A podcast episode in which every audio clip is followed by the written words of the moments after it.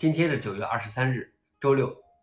本期是硬核观察第一千一百三十三期，我是主持人硬核老王。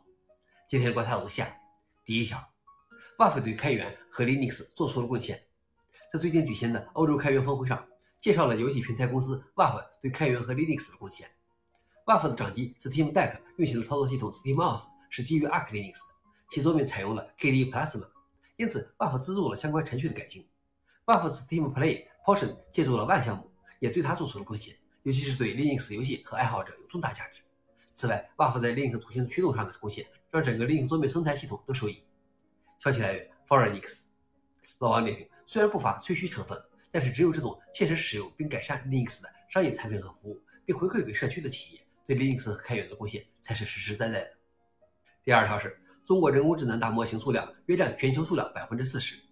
中国对人工智能的狂热引发了初创企业和科技巨头几乎每天都有大量的产品发布。据两岸证券称，中国目前至少有一百三十种大型语言模型，占全球总数的百分之四十，仅次于美国的百分之五十。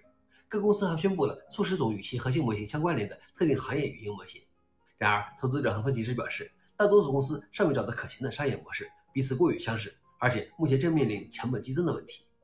消息来源：路透社。老王点评：最后能剩下几家？或者说，最后能有几个真正有所开创呢？最后一条是，DuckDuckGo CEO 说，摆脱谷歌需要很多步。DuckDuckGo 是一家以隐私为中心的搜索引擎，成立于2008年。其创始人在对谷歌的反垄断审查中表示，由于谷歌是电脑上的默认选项，消费者从谷歌转向其他搜索引擎比想象中要难得多，需要很多步。因此，DuckDuckGo 的市场份额一直很小。DuckDuckGo 目前在美国搜索市场的份额约为百分之二点五，每天的全球搜索量约为一亿次。